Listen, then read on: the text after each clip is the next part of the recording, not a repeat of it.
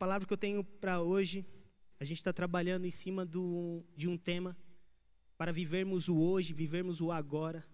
E eu pude compartilhar com vocês há uns sábados atrás sobre nós sermos um livro e se abrir para que Deus possa escrever em nós hoje. Depois aprendemos como ser livre do passado e do futuro para viver o presente. E também aprendemos cinco pontos para ter uma vida relevante com Deus nos dias de hoje. Quantos aqui receberam alguma dessas palavras nesses últimos sábados? Amém. E hoje Deus tem algo novo para mim para você também. E o tema dessa noite é: e se fosse o último dia? Repete comigo: e se fosse o último dia? Diga para a pessoa aí do seu lado: e se fosse o último dia? E se fosse o último dia?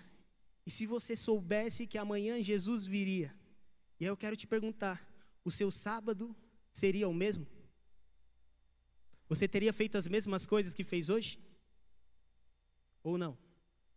Ou será que você perdoaria alguém que você sabe que precisa perdoar?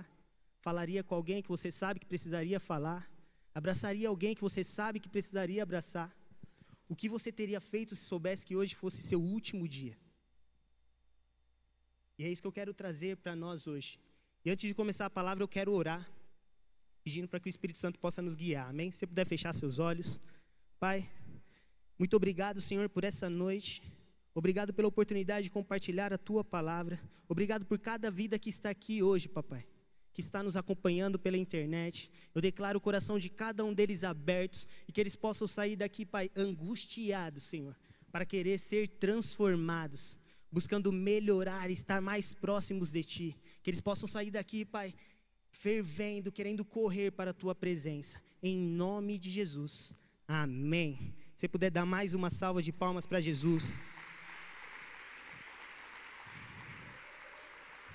E se fosse o último dia, sabe? Nós vivemos em uma geração que está presa na procrastinação. Repete comigo: procrastinação. O que, que é procrastinação, Wagner? É adiarmos o que poderia poderíamos fazer hoje. A gente recebeu algo para fazer hoje e a gente vai falar, não, faço mais tarde ou faço amanhã, a gente está procrastinando, jogando para depois, jogando para depois. E nós estamos numa geração dessa. Eu falo por mim mesmo, eu luto constantemente para fazer as coisas na devida hora e não ficar procrastinando, jogando lá para frente. Eu vou dar até alguns exemplos, se você se encaixa em algum desses, levante uma de suas mãos. Alguém aqui já declarou o imposto de renda no último dia? Eu fui um desses. Alguém aqui já comprou um presente de aniversário na última hora antes de chegar na festa? Quantos aqui na escola sabia que tinha que apresentar um trabalho e foi querer decorar a sua parte do trabalho no momento da própria aula?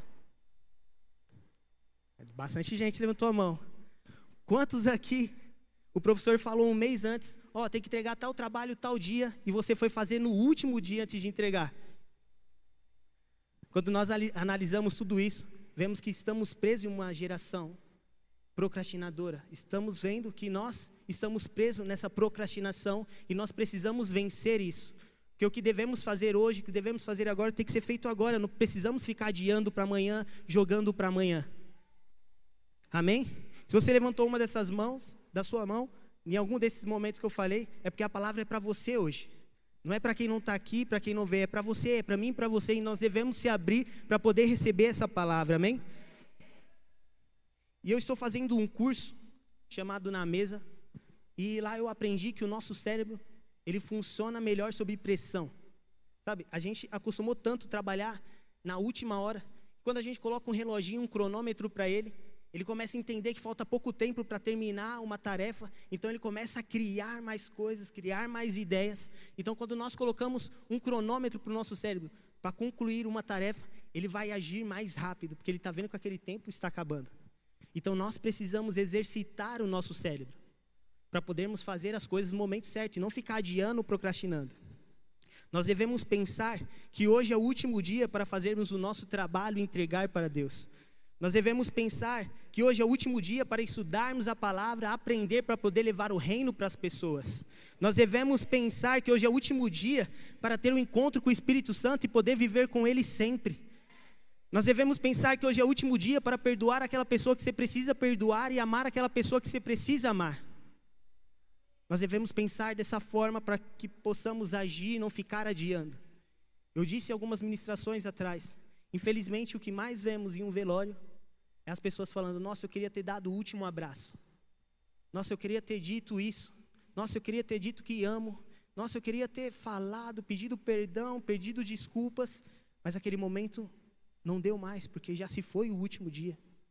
Meu, e se você pode ainda, faça. Se você tem que perdoar alguém, perdoe. Se você precisa abraçar alguém, abrace. Precisa falar com alguém, fale. Não deixe o seu ego, não deixe o seu orgulho te impedir de fazer isso. Amém? E isso é muito louco. Sabe por que os discípulos de Jesus saíram correndo pregando o evangelho? Porque eles achavam que Jesus voltaria imediatamente. Eu quero ler com vocês João capítulo 14, versículo 28. João 14, 28. Eu vou ler só o comecinho. Vocês me ouviram dizer, e é Jesus falando: Eu vou, mas volto para vocês. Eu imagino os discípulos correndo, levando o evangelho e sempre pensando: Meu, Jesus pode voltar a qualquer momento, porque ele morreu e em três dias ele ressuscitou e estava aqui conosco de novo. Se ele foi, pode ser que ele volte em três dias, em três semanas, em um mês, e eu quero concluir a minha missão, eu quero concluir o meu chamado, aquilo que ele pediu para me fazer. E foi por isso que os discípulos começaram a correr pregar o evangelho sem parar, porque eles imaginavam que Jesus estava voltando. E nós precisamos ter essa mente, a mente como se realmente fosse o último dia. Nós precisamos fazer as coisas como se fosse o último dia, buscar a Deus como se fosse o último dia, ler a palavra como se fosse a última vez que você fosse ler, pregar o evangelho para as pessoas como se fosse a última vez que ela pudesse ouvir. Você deve fazer como se fosse realmente seu último dia, porque pode ser que seja amanhã.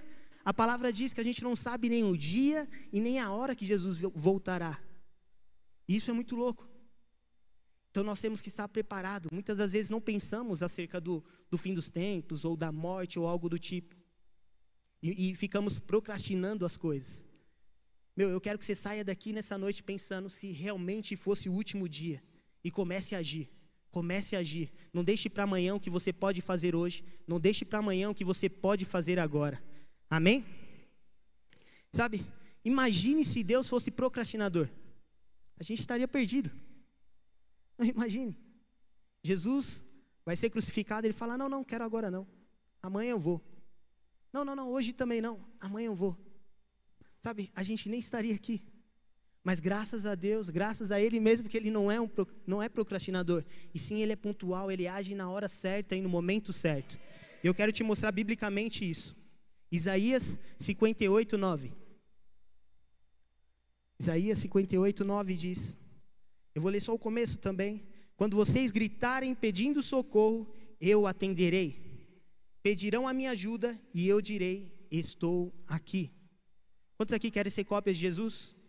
Então devemos agir como ele. Quando alguém falar, meu, estou precisando de ajuda, a gente tem que falar, eu estou aqui. Porque quando a gente pede ajuda para Cristo, pede ajuda para Deus, Ele está dizendo para mim e para você: Eu estou aqui. Eu estou aqui. Nós precisamos dessa mentalidade. Nós precisamos pensar sempre: Meu, se fosse o último dia, eu vou agir como se fosse. Eu vou agir como se fosse. Eu vou ficar repetindo isso bastante para ficar na sua mente. Eu vou agir como se fosse. Nós precisamos vencer essa mente procrastinadora de ficar adiando as coisas, ficar deixando as coisas para a última hora, pro, no último momento. Há um filme chamado Antes de Partir, acho que de 2007, não sei quando já assistiram esse filme. Dois homens descobrem que tem pouco tempo de vida. Eles irão morrer em pouco tempo e eles fazem uma lista daquilo que eles precisam fazer e daquilo que eles querem fazer. E isso é muito louco. E eu separei hoje para mim e para você três pontos para listarmos, para agirmos hoje e fazermos hoje como se realmente fosse o nosso último dia. E esse primeiro ponto é vencendo a procrastinação, que é o que eu comecei já dizendo. Vencendo a procrastinação, nós precisamos vencer. Não podemos ficar adiando sempre as coisas. Às vezes nós somos sim proativos naquilo que se refere a nós, Talvez você é um cara que trabalha muito, que estuda muito para conquistar as coisas, isso é maravilhoso, continue assim. mas às vezes nós adiamos as coisas de Deus, querendo acumular riqueza somente para mim, somente para você. Às vezes nós, tá nós estamos procrastinando o reino de Deus, a vontade de Deus. Eu quero ler com você Lucas capítulo 12, versículo 16 ao 21. Essa é uma parábola que Jesus está contando. Eu quero que você preste bastante atenção nessa parábola. Lucas 12, até o versículo 21, que diz assim: Então lhes conto essa parábola. A terra de certo homem produziu muito bem. Ele pensou consigo mesmo: O que vou fazer? Não tenho onde armazenar a minha colheita. Então disse: Já sei o que vou fazer. Vou derrubar os meus celeiros e construir outros maiores, e ali guardarei toda a minha safra e todos os meus bens. E direi a mim mesmo: Você tem grande quantidade de bens, armazenadas para muitos anos. Descanse, coma, beba e alegre-se. Contudo, Deus lhe disse: Insensato, Essas, esta mesma noite a sua vida lhe será exigida então, quem ficará com o que você preparou? Assim acontece o quem guarda para si riquezas, mas não é rico para com Deus. Eu vou pular lá para o versículo 29. Versículo 29, que diz assim: Não busquem ansiosamente o que hão de comer ou que hão de beber, não se preocupem com isso pois o mundo pagão é que corre atrás dessas coisas, mas o Pai sabe que vocês precisam delas. Busquem, pois, o reino de Deus, e essas coisas lhes serão acrescentadas. Não tenham medo, pequeno rebanho, pois foi do agrado do Pai dar-lhes o reino. Muitas das vezes nós estamos assim. Nós estamos focados no trabalho, focados nos estudos, isso é muito bom, continue trabalhando, continue estudando, mas estamos dizendo: Senhor, quando eu terminar a faculdade, eu vou abrir minha casa de paz. Senhor, quando eu resolver as minhas coisas, eu vou começar a evangelizar lá com o Maicon. Senhor, quando eu conseguir deixar tudo acertadinho, aí sim eu vou conseguir pregar o seu evangelho para todo mundo.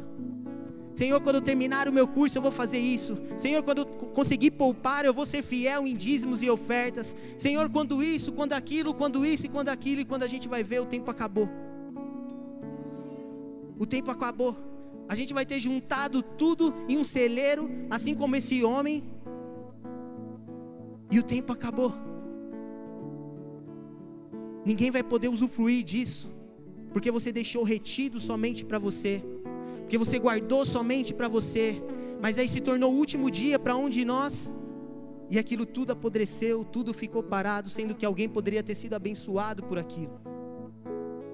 Muitas das vezes a gente está focando em nós mesmos, estamos procrastinando o reino de Deus, a vontade de Deus, estamos usando o talento que Ele deu para nós, somente para nós, ao invés de dar para as pessoas ao nosso lado, estamos usando os dons que Ele deu para nós mesmos nos enriquecer, ao invés de abençoar a pessoa que está ao lado, sabe? Jesus ele veio por nós, não por Ele, e nós de, também devemos fazer pelas pessoas à nossa volta e não por nós. Muitas pessoas aqui disseram que, queria, que quer ser como Jesus, a cópia de Cristo. Então a gente tem que parar de pensar um pouco mais em nós e pensar nas pessoas à nossa volta. Nós devemos pensar nas pessoas que necessitam. Não podemos ficar procrastinando aquilo que Deus pediu para nós. Se Deus pediu algo para você, meu, faça. Se Ele pediu para você levar o reino de Deus para alguém, leve. Se Ele pediu para você abrir uma casa de paz, abra. Se você faz parte dessa igreja, você aceitou uma visão, e a nossa visão é abrir casa de paz e levar o reino para toda criatura. Então abra a sua casa de paz. Faça parte do nosso caminho profético. Leve o reino de Deus. Não fique procrastinando. Não fique procrastinando. E se hoje fosse o último dia? E se hoje fosse o nosso último dia? Nós devemos primeiro, primeiramente buscar o reino dos céus e as demais coisas vão ser acrescentadas na minha e na sua vida, amém? Quantos creem nessa palavra? Nós precisamos vencer a procrastinação. Precisamos vencer a procrastinação. Eu quero que você repita assim comigo, Senhor Jesus. Hoje, agora, eu quero vencer a procrastinação na minha vida. Não quero ser mais alguém que adia somente as coisas, mas eu quero ser alguém que faz agora, como se fosse o último dia. Amém. Quantos aqui estão recebendo? Deus tem grandes coisas para mim e para você hoje nessa noite, amém? Você crê nisso? Então, o primeiro ponto é vencendo a procrastinação. E o segundo ponto é aproveitando as oportunidades. Repita comigo: aproveitando as oportunidades. Agora diga para a pessoa do seu lado: aproveitando as oportunidades. Eu quero ler com vocês Efésios capítulo 5, versículo 15 e 16. Que diz assim: Portanto, prestem atenção na sua maneira de viver. Não vivam como os ignorantes, mas como os sábios. Os dias que vivemos são maus, por isso aproveite bem todas as oportunidades que você tem. Devemos aproveitar toda a oportunidade que Deus dá para nós. A, me, a, oportunidade que Deus tem para mim e para você nessa noite não é a mesma que Ele terá amanhã. A oportunidade que Deus tem para mim e para você nessa noite de usufruir da presença dEle não é a mesma de amanhã. A palavra que Deus tem para mim e para você nessa noite não é a mesma que Ele tem amanhã. Nós devemos aproveitar cada oportunidade. Não podemos desperdiçar. Eu lembro que a minha primeira aula no Vida Cristã, o professor fez a seguinte pergunta na sala: Qual é o maior bem? Qual o bem mais valioso no mundo? Qual o bem mais valioso no mundo? E as pessoas começaram a responder o que achavam.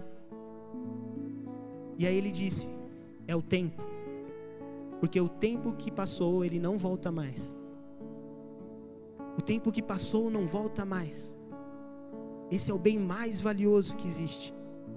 Nós devemos valorizar o tempo que Deus dá para nós. Devemos valorizar as oportunidades que Ele dá dentro desses tempos para nós. Se Deus te deu a oportunidade de estar com a tua família, meu, aproveite ao máximo a tua família, aproveite ao máximo esse tempo. Se Deus te deu uma oportunidade de estar na presença dEle, aproveite ao máximo esse tempo com Ele. Sabe, se, te, se Deus te deu uma oportunidade Aproveite, agarre ela. E nós precisamos estar 100% nela. Porque muitas das vezes nós estamos em algum lugar fisicamente, mas realmente não estamos lá na verdade. Eu vou dar um exemplo na própria igreja. Às vezes a gente vem para a igreja com a cabeça cheia, a gente senta em uma cadeira e começa a pensar em tantas coisas que poderíamos fazer, como poderia ser ou que vamos fazer no meio da semana, que quando percebemos o culto acabou. E a gente olha para o lado as pessoas chorando, cheio da presença de Deus, as pessoas sorrindo, saindo alegres, e a gente nada. Porque estávamos lá, mas na verdade não estávamos. E aquilo que Deus derramou naquela noite, naquele culto, nós não aproveitamos aquela oportunidade e aí perdemos. Meu, se você está aqui hoje, se entregue 100% para aquilo que Deus tem para você hoje. Ele tem algo para você hoje, ele tem algo para você hoje, ele tem algo para você hoje. Basta você se abrir. Eu não posso me abrir para você, eu não posso me abrir por você. Você tem que fazer isso, ele já está aqui. Ele já está aqui, se entregue 100%. Eu não quero que você ouça palavras bonitas que vêm do Wagner, não. Não, não, não.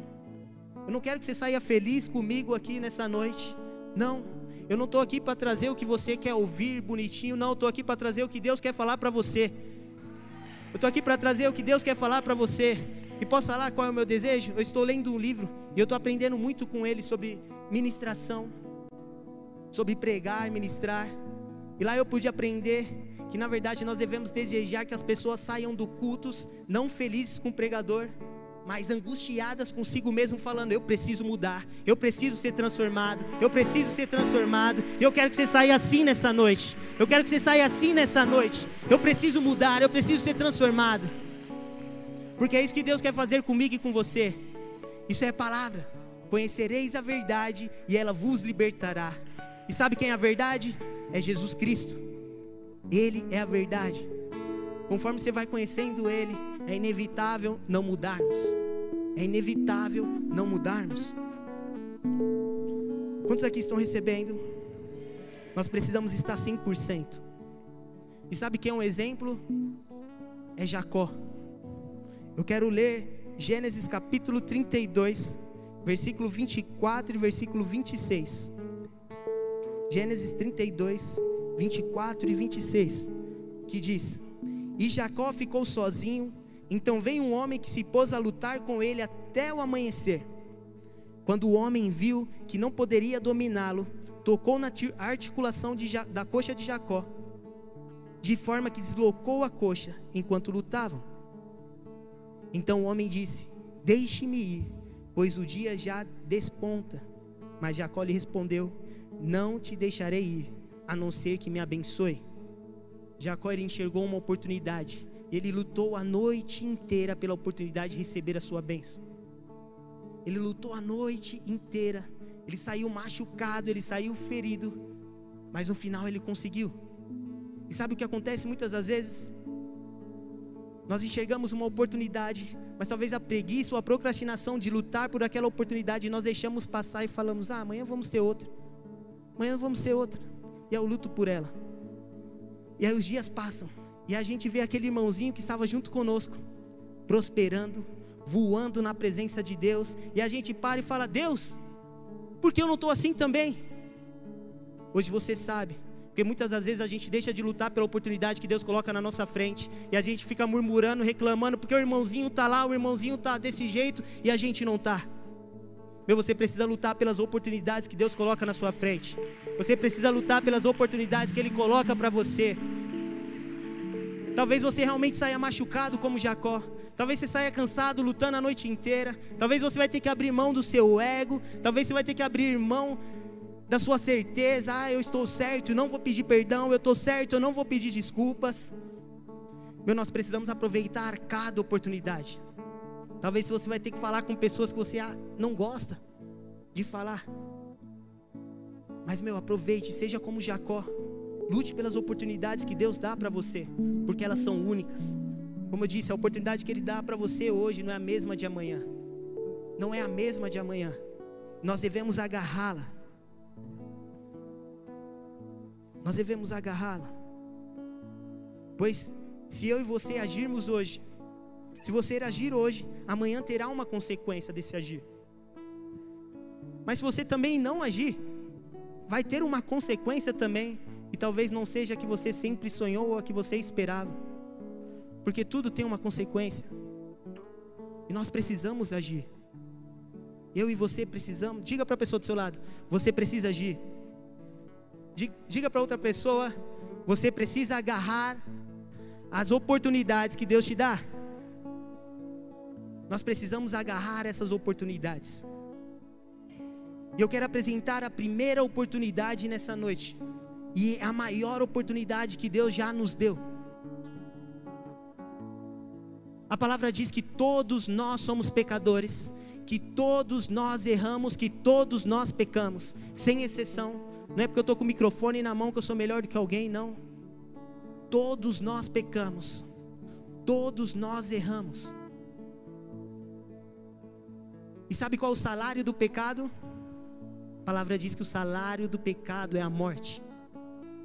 Nós merecíamos a morte.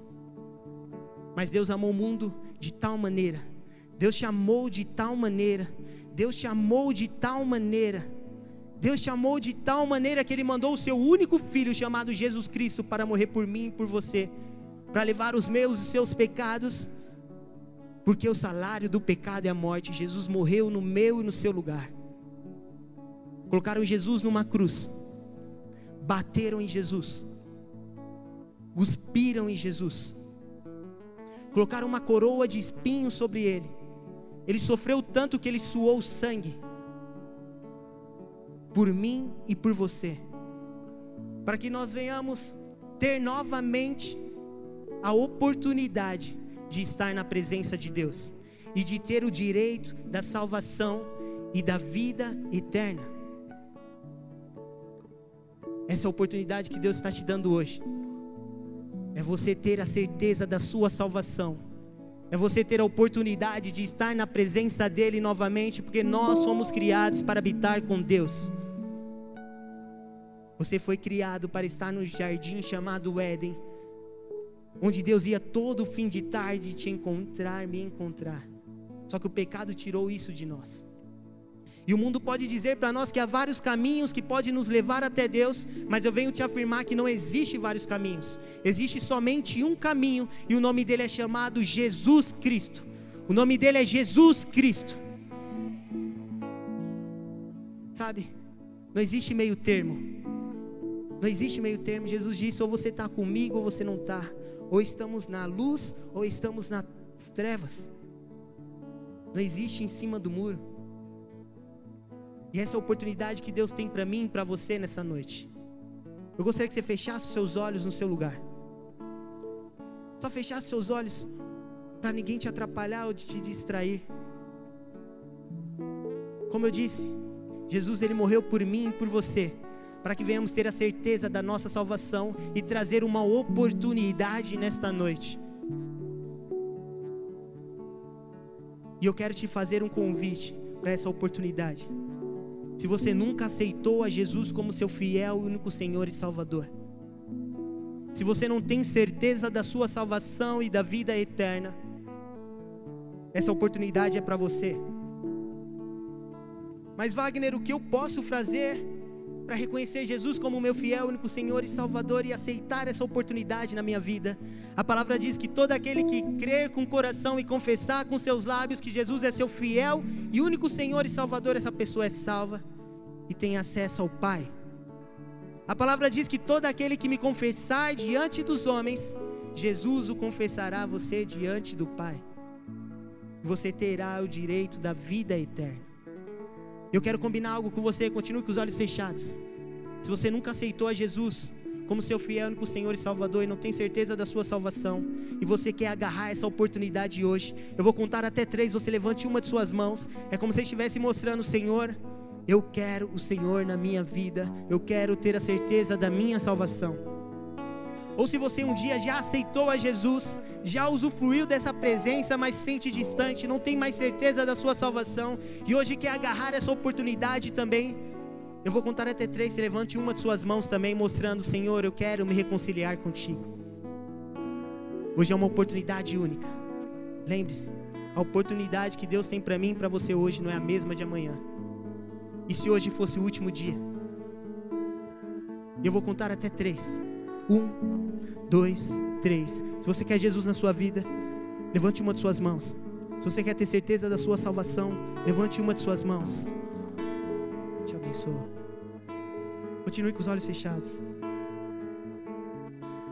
E se fosse o último dia, agarre essa oportunidade. Agarre essa oportunidade. Eu tenho certeza que tem pessoas aqui que precisam se você está com vergonha, se você está com medo, eu não estou fazendo um convite para você ficar ligado a uma religião, a uma igreja. Eu estou fazendo um convite para você estar com Cristo, estar com Jesus, estar com o Papai.